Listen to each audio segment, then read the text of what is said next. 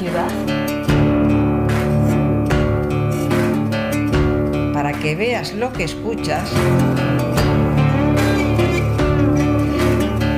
nuestros podcasts.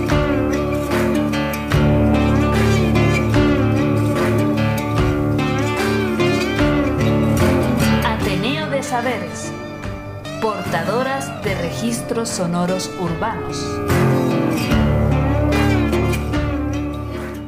Os damos la bienvenida una vez más a Ateneo de Saberes. En este episodio podremos escuchar a Jorge Seman, que en su taller nos habla de su muy original y fascinante profesión, constructor y reparador de relojes de cuco. Jorge es probablemente el único artesano de este tipo que queda ya en España. Escuchadlo que seguro que os gustará. Bueno, Jorge, pues en primer lugar nos gustaría hacerte una declaración. Y es que hay dos características de los talleres artesanos que venimos visitando por el barrio. Una de ellas es que por lo general son talleres que están invisibilizados, es decir, que están en lugares recónditos, eh, poco visibles, fuera del tránsito de la gente. Y otra de las características es que eh, aparentemente suelen ser oficios que a estas alturas pues ya tienen poca poca utilidad para lo que la gente ahora mismo demanda en los tiempos los tiempos presentes. No sé a ti qué te parece en cuanto al taller en el que estamos, si estas dos características te ves tú reflejado en ellas.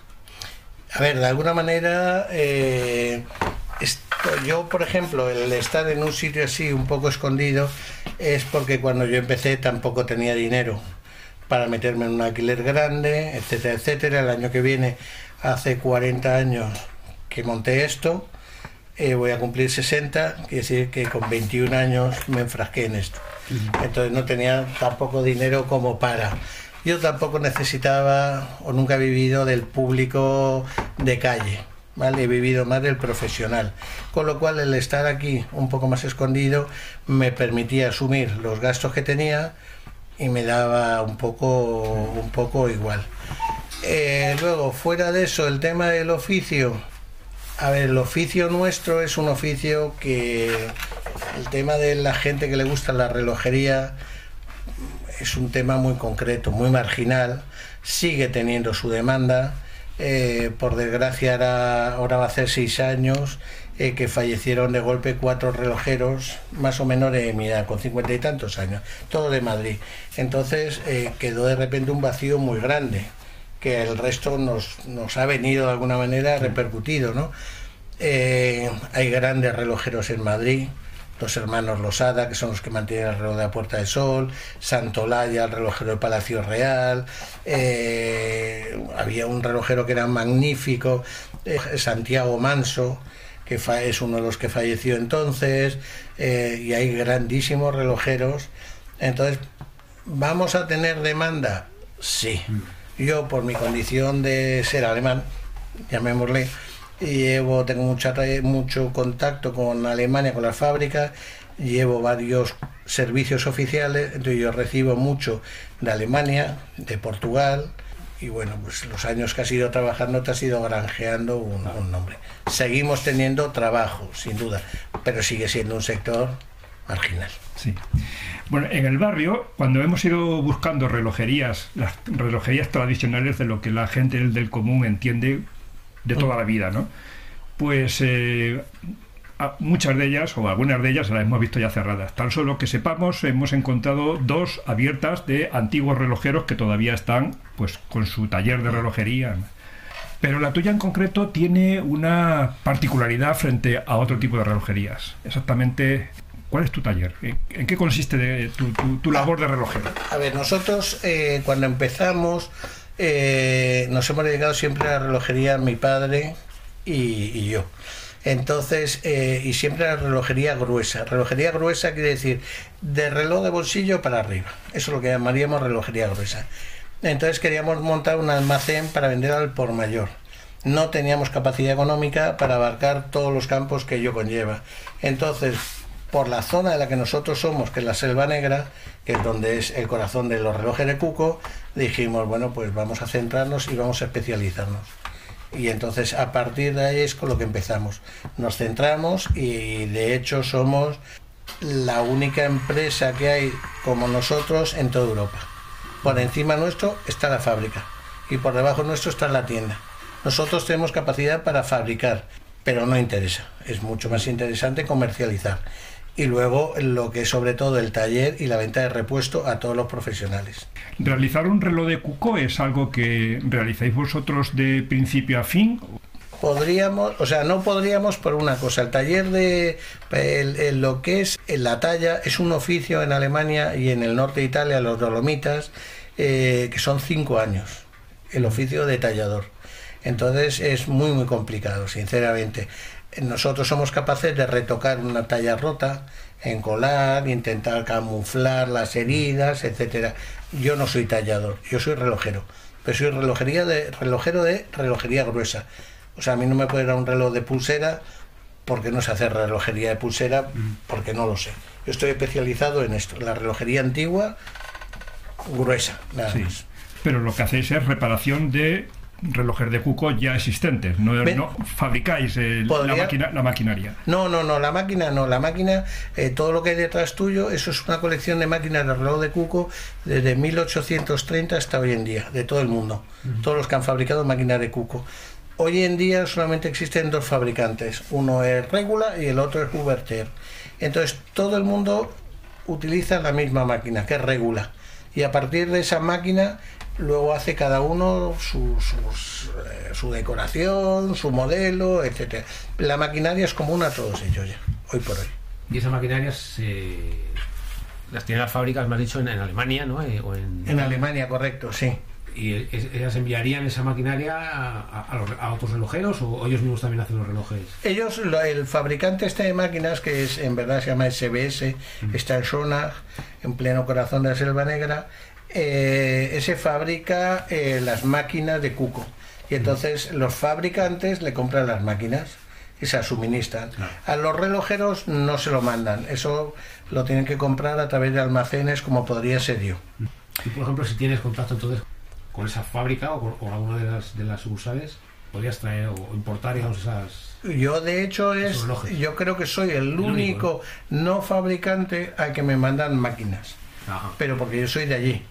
Me conocen de toda la vida. Entonces, por ejemplo, los relojes de Cuco hoy, hoy en día están eh, homologados.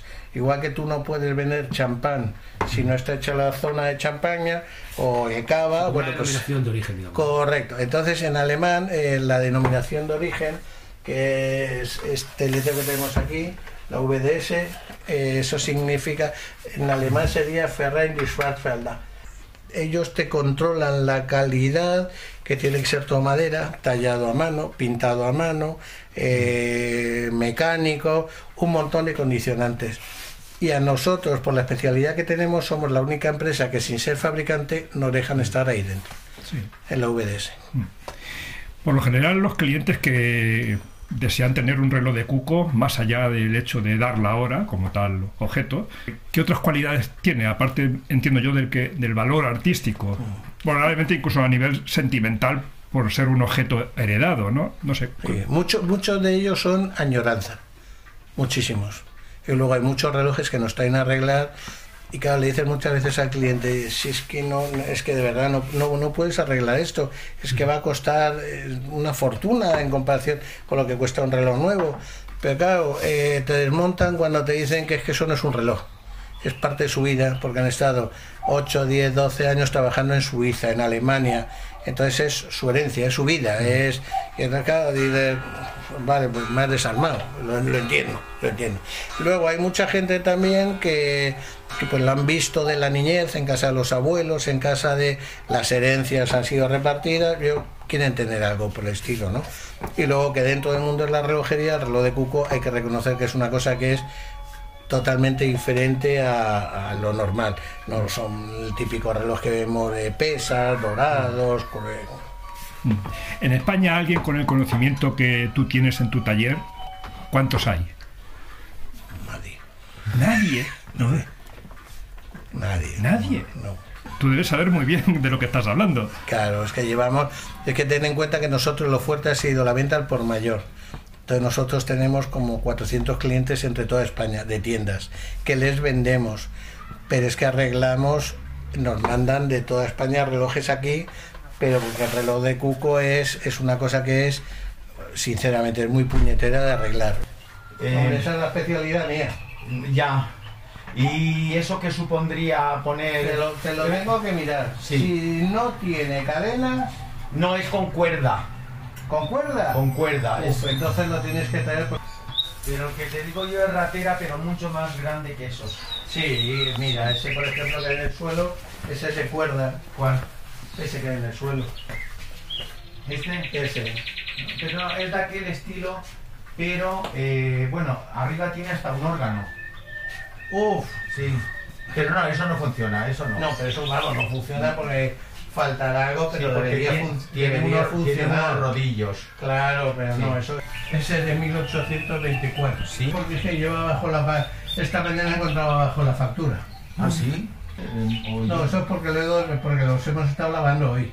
Ah, claro, como lo veo tan nuevo, digo, será por eso. Es precioso. Madre mía. Bueno, bueno. Pues nada, pues entonces tendré que... Ese tendrías que traerlo para mirarlo y ya te digo, con tiempo, tiempo, tiempo. Sí. Pero eso es muy, muy, muy complejo. Muy complejo. No, pero no, solamente sería poner en funcionamiento lo que es la maquinaria del reloj. Pues lo, lo traes y sin compromiso de sí. ningún tipo, yo te lo miro, Sí, te digo, etcétera, etcétera. Sí, sí, sí, ¿Eh? muy bien.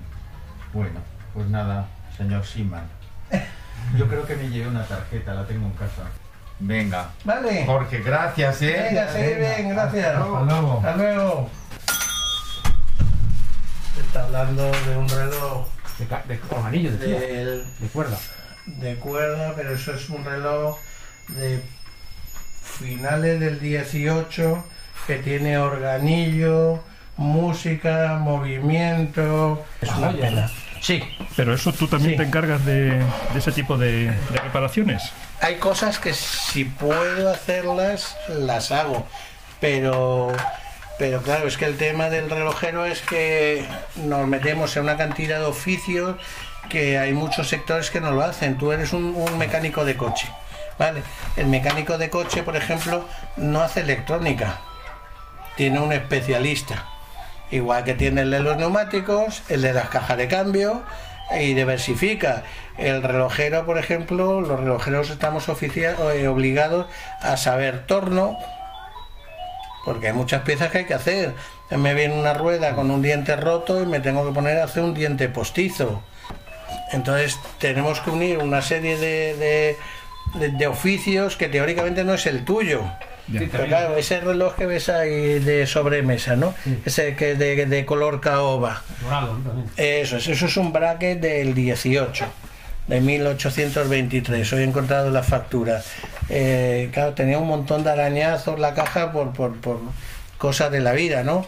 Pues hoy he estado fabricando el color para tapar todos los arañazos, eh, recuperarle el color de la caja. Yo no soy tampoco ebanista. Eh, Sí, también vemos aquí incluso estas las figuras, ¿no? De Sí, madera. sí, correcto. Hay que hacerlas también. Correcto. Todo eso me lo mandan, todo eso lo compro yo de Alemania, pero porque a mí me vienes, por ejemplo, a comprar un reloj y entonces yo no solo te vendo ese reloj, sino que te digo, a ver, eh, imagínate, es que lo quiero con bailarines, Ah, bien. puede- puede- Y yo te saco 20 modelos de bailarines. Claro, ¿Qué, claro. modelo- qué bailarines quieres? ¿Cuántos abetos quieres? Eh, ¿qué- ¿Quieres una fuente? ¿Quieres un comedero? ¿Quieres los cervatillos? ¿Qué- Y yo te hago un poco el reloj a tu medida. Sí, sí, sí. Eso una tienda no lo puede hacer, porque no tiene esto. Eh, Jorge, ¿cuál es el origen del reloj del cuco? Pues el, el origen del reloj de Cuco, el primero se hizo en 1730, un señor que se llamaba Ketterer, en, un pueblo que se llama eh, eh, bueno, ahora te lo diré. Entonces ahí fue en Alemania, pues eran siete meses eh, cerrados por el invierno. El, el reloj de Cuco en verdad es alemán, no es de Suiza y nada. Entonces, ¿qué ocurre? Que era un oficio que unía, por un lado, la talla, por otro lado el relojero, por otro lado, entonces empezaron a salir eh, unos fabricantes que hacían las máquinas. Tú ibas, comprabas la máquina y luego tú ingeniabas todo lo de fuera. ¿vale?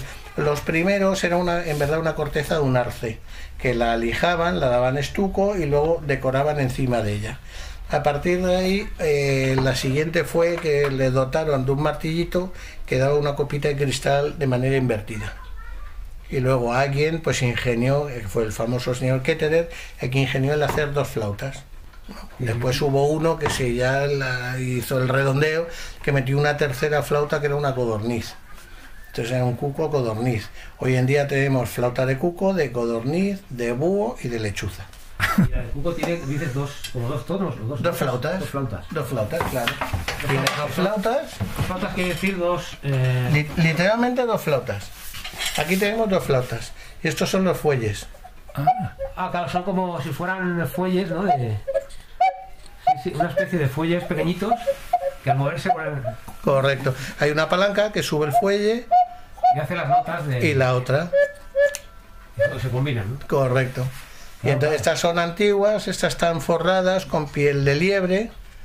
¿Eh? Y, y son antiguas. Estas solo las uso para restaurar relojes muy antiguos. Hoy en día esto de piel de liebre ya no se utiliza.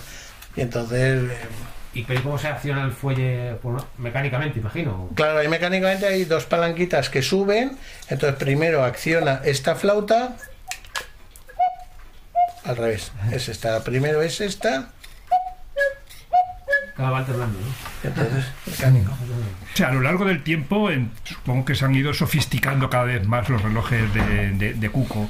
¿Cuál es el que ha pasado por tus manos que haya sido lo, lo- lo más sofisticado que tú has El que tenido? estoy fabricando para mi mujer. Ah, está pegando uno. Desde hace 18 años. Bueno, o sea, sí que es Ya, y me quedan otros 15 más, por lo menos. Y es en vez de tener dos flautas, tiene una cascada de flautas. Y entonces, en vez de hacer cucú, hay un pajarito que mueve el pico y la colita. Y entonces silba una canción. Una canción entera. Una canción entera. varias- Una melodía chiquitita. Varias notas, muchas notas, ¿entiendes? 11 notas. 11 notas. 11 notas. Pero en tamaño es un tamaño grande. Ahí, ahí os lo enseñaré ahora. Ah, bueno. Pero sí, de momento no funciona. Tengo que seguir afinándole, afinándole, afinándole.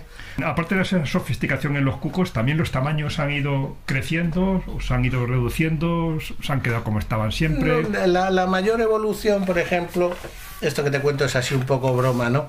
La mayor revolución que ha habido es que siempre ha habido leñador de movimiento, las figuras con movimiento ha habido leñador o cervecero, que choca la jarra en la mesa, tal cual. Sí. Ahora ya hemos metido un pescador y hemos metido hasta un trenecito que da vueltas. Mm. Lo cual dentro de nuestro mundo es una revolución, porque Dios, un pescador, un pescador. eh, Claro, nosotros, yo he visto, por ejemplo, en Madrid creo que hay uno, en el centro, en Praga hay uno gigantesco. Son estos relojes con movimiento, Sí, correcto. que no sé si realmente son tienen algo que ver, o es lo mismo pero amplificado, o, o es otro tipo de, de Es, estructura. es básicamente lo mismo. Es la misma. Es básicamente lo mismo. En el caso nuestro es el cuco, luego se le dota de una caja de música y con esa caja de música dotamos de movimiento eh, a unas cuantas figuras o unos bailarines, etcétera. Eso que tú comentas es lo mismo, pero en plan... Sí, eh, con autómatas ya más grandes, ¿no? Correcto, correcto. Y en aquella época eran increíblemente buenos lo que eran capaces de hacer, porque hoy por hoy tú te pones con un torno numérico y haces lo que quieras, ¿no? En aquella época era todo manual, eran, eran unos artesanos increíblemente buenos, muy muy buenos. Bueno, pero nos has dicho que hace 20 años o así es cuando llegaste a aquí, al barrio. 40. Ah, 40, bueno. Y, y no sé si es la- el primer taller o la primera tienda que tenías o antes, anteriormente... No, no, no, yo con 20 años, empecé con 20 años y aquí he seguido desde los 21 años hasta hoy, he seguido por Claro, muy joven esa cosa. No sé si te venía de familia la afición por... Mi padre era, mi padre era relojero. Era el alemán. También correcto, mi padre era alemán y mi madre holandesa. Ellos trabajaron en Alemania, volvieron a España. en Alemania, mi padre aprendió el oficio en Alemania y, y era un, un- como relojero, eh, era un- la verdad muy muy bueno. De hecho es la única medalla de oro que se ha dado de relojería aquí, del gremio, es la única que han dado a mi padre. Y no por ser excesivamente bueno, que lo era, sino porque no tenía ninguna ningún problema en compartir conocimiento con otros compañeros. Ah, claro. Y eso es lo que le reconocieron el resto de los relojeros. ¿Y cómo fue caer aquí en, en este barrio?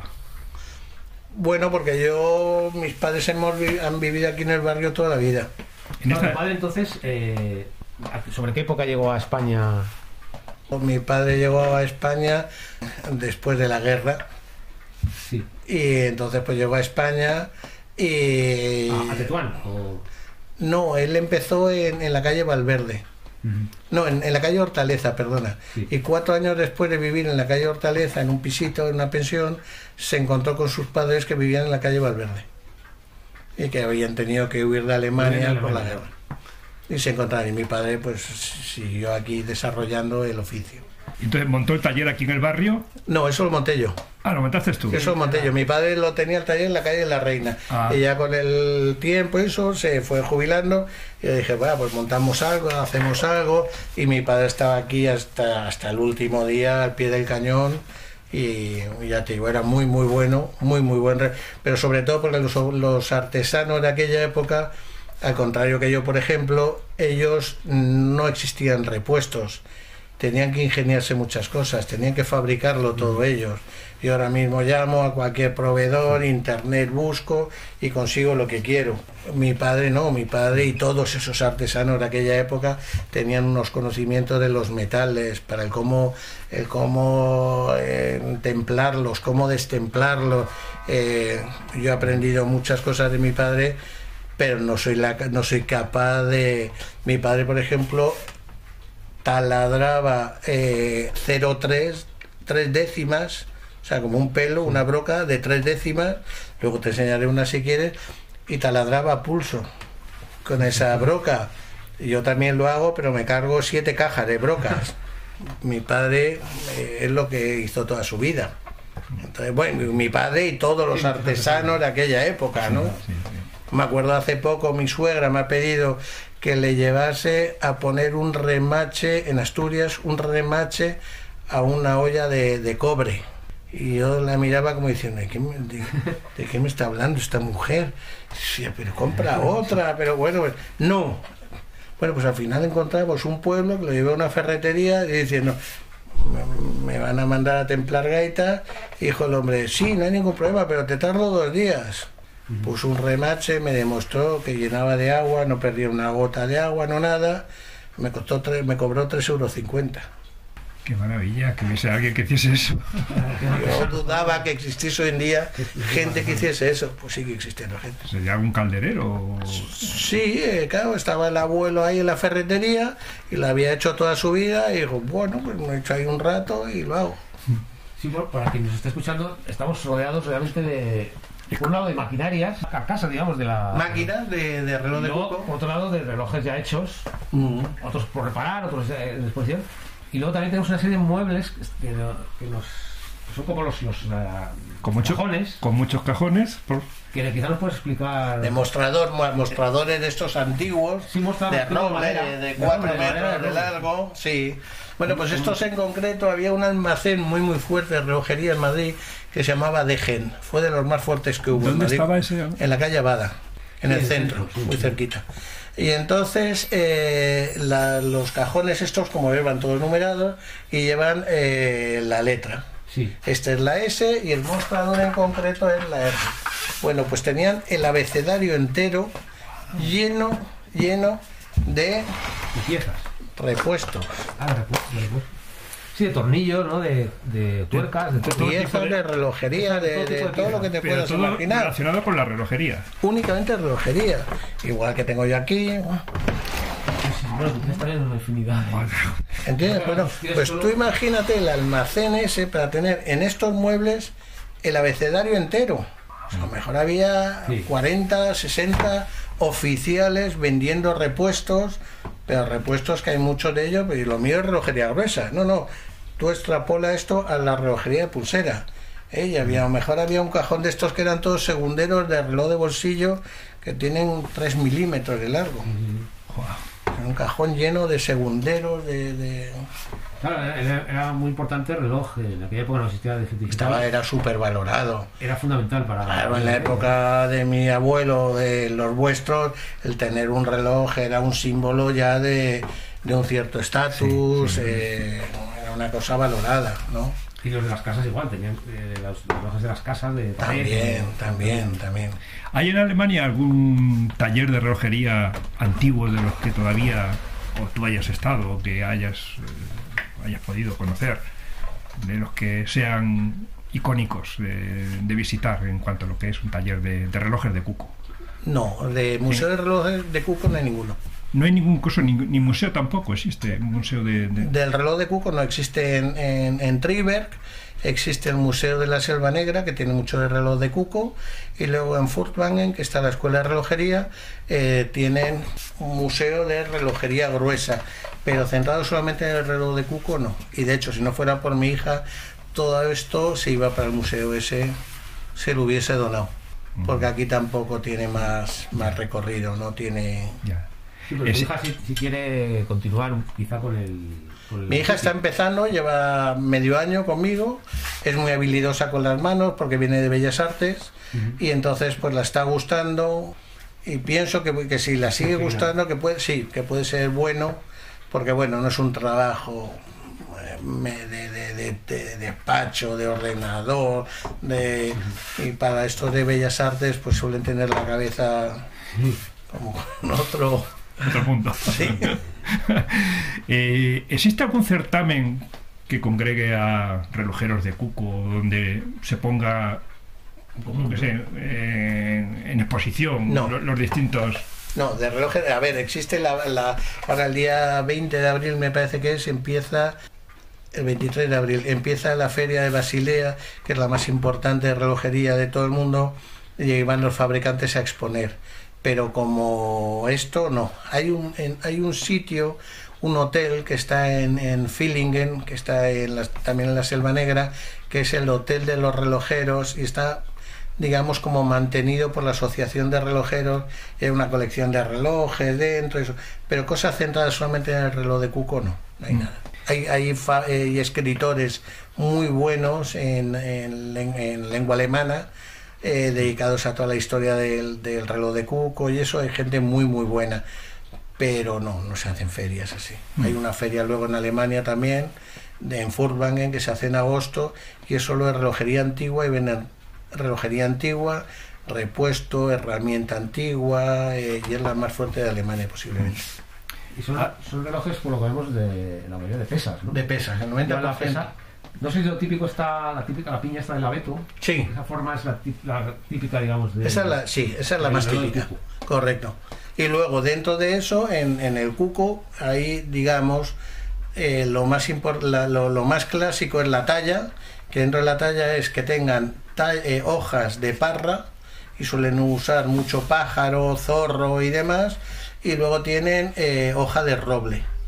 Que roble ya es lo que es el bosque y ahí suelen incorporar motivos de caza, ciervos, etcétera, etcétera.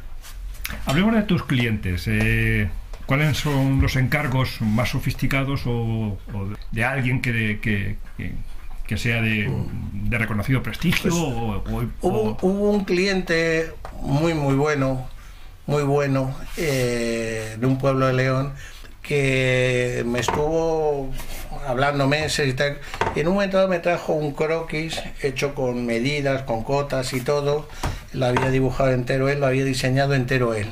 Y entonces me preguntó si podíamos hacerle ese reloj. Y el dibujo yo lo mandé a Alemania. Para que te hagas una idea, era un reloj de 2 metros 70. ¿Pero era para un exterior o para...? No, no, para su casa. Y yo cuando vi aquello dije, madre de Dios, esto, esto... Eh, lo mandé a Alemania, en Alemania me dijeron que no había ningún problema, que se le podía hacer. Eh, pero claro, había que poner los talladores a su servicio. Una de las cosas más caras de los talladores es que la talla tiene que ser de una sola pieza, con lo cual tienes que mantener la simetría y demás. Y entonces, eh, y me acuerdo que mi padre decía, Jorge, quítatelo encima, quítatelo de encima, o sea, nos va a arruinar, quítatelo de encima. Pero yo decidí seguir para adelante. Costaba aquello una fortuna. Y de hecho, cuando me dijeron que estaba, pues le dije al hombre, oye, mira, esto va a costar, y me dijo, yo no hablo de dinero, eso es sortera. Habla con mi secretaria, que yo con eso no, yo no hablo de eso. Pero era mucho dinero, Pero lo pagó. era mucho dinero. Era mucho dinero. ¿eh? Y yo dije, mira, no me atreví a mandarlo a España. Dije, me cojo el coche y me voy a buscarlo. Yo no me atreví a traer eso. Y le- entonces le llamé y le dije, oye, yo te lo cuelgo yo en tu casa. Pero yo, esto no puedo. No, cuando lo vi, pues tú imagínate un reloj casi del tamaño de este mueble. Sí, sí. Es todo con motivo de caza y de ciervos. Mucho, mucho, mucho ciervo. Lo veo espectacular, impresionante. Hay fotos en fábrica todavía del, del reloj. Y luego lo que pasa es que he seguido yendo muchas veces porque se empeñaba el hombre a que fuese una vez al mes a dar cuerda a sus relojes, a un pueblo de León. Y yo decía, pero ¿cómo pretendes que venga yo a tu casa aquí a un pueblo de León, entre kilómetros, horas? Que- ¿Pero qué te voy a cobrar? Yo no hablo de dinero, eso es una horterada. Habla con mi secretaria. Era con un aristócrata. wow. Sí, y, pero vamos, tenía una colección de relojes impresionante, muy bonita, muy bonita, Mm. muy bonita. Y en Estados Unidos, por ejemplo, mandan a hacer muchos relojes fuera de catálogo con, con el águila eh, calva, la- el famoso águila americano de la cabeza blanca, mandan a hacer muchos modelos a mano con ese modelo, con ese águila. Que sale, que sale digamos, de a No, no, lo que es la talla. Ah, talla, la, la caja, digamos. Eso es. Que, que salga del cuco solamente hay una cosa muy especial que se hizo, que lo encargaron también los americanos, y salía la Dolly Bob, la que llevaba el, el bombardeo. Entonces saca- salía la muñequita y el cuco tiene una bisagra que cuando se inclina sale la abre la boquita. Claro, sí. Bueno, pues este, la Dolly Bob, cuando hacía así, lo que hacía era que la bajaba el sujetador.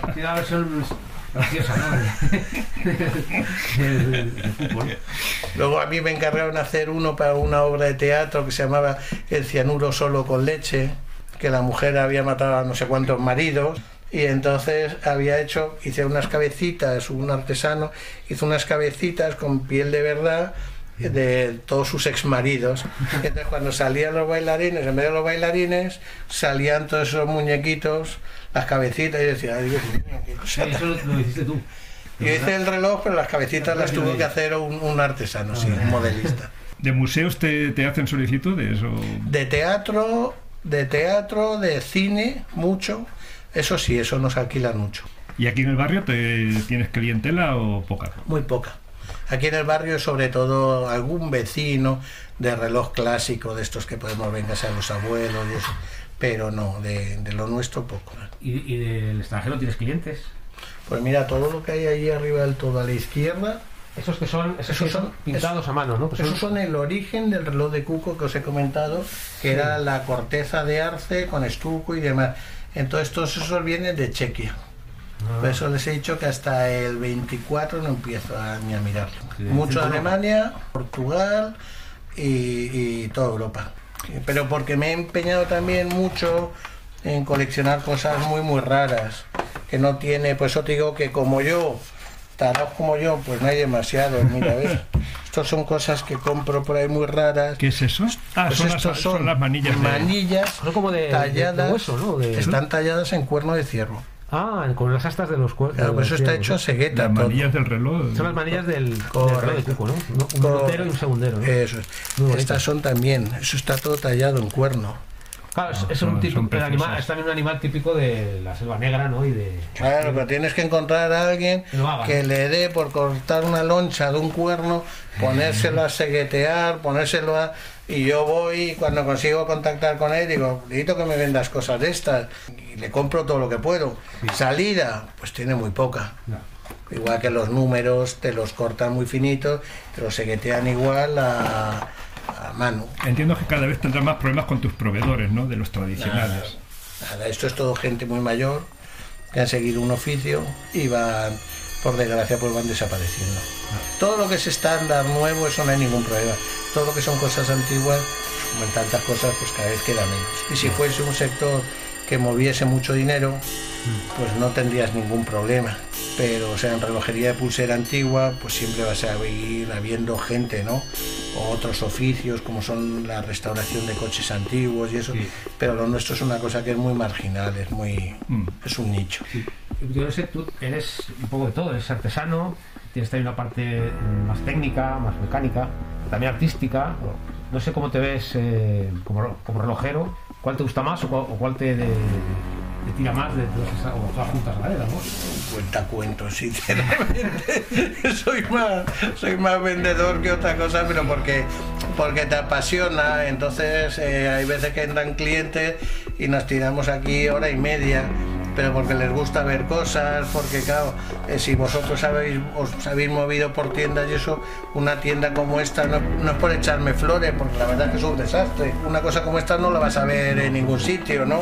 Es como esas tiendas que salen en algunas películas de, de Estados Unidos, de Nueva York, o no sé qué, que lo ves y, ¿y esto qué hace aquí? ¿Por qué demonios hace esto aquí? ¿no? Entonces te pones a hablar o te preguntan o, y bueno, pues les cuentas, les enseñas, les... Muy bien, Jorge. Pues nada, lo vamos a dejar aquí.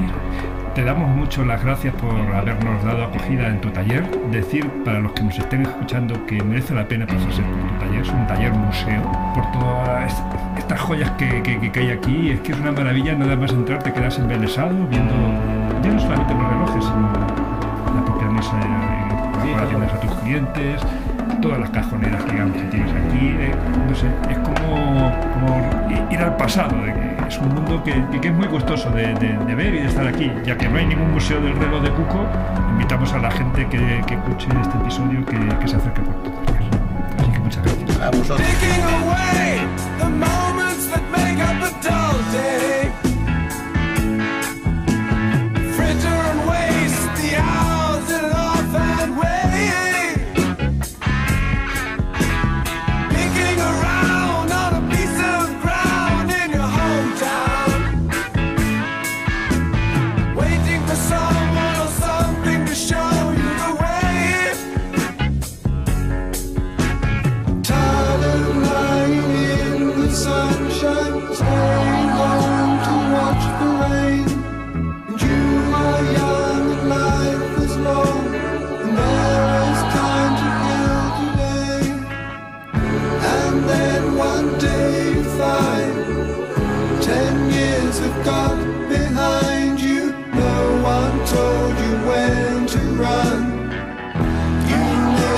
story.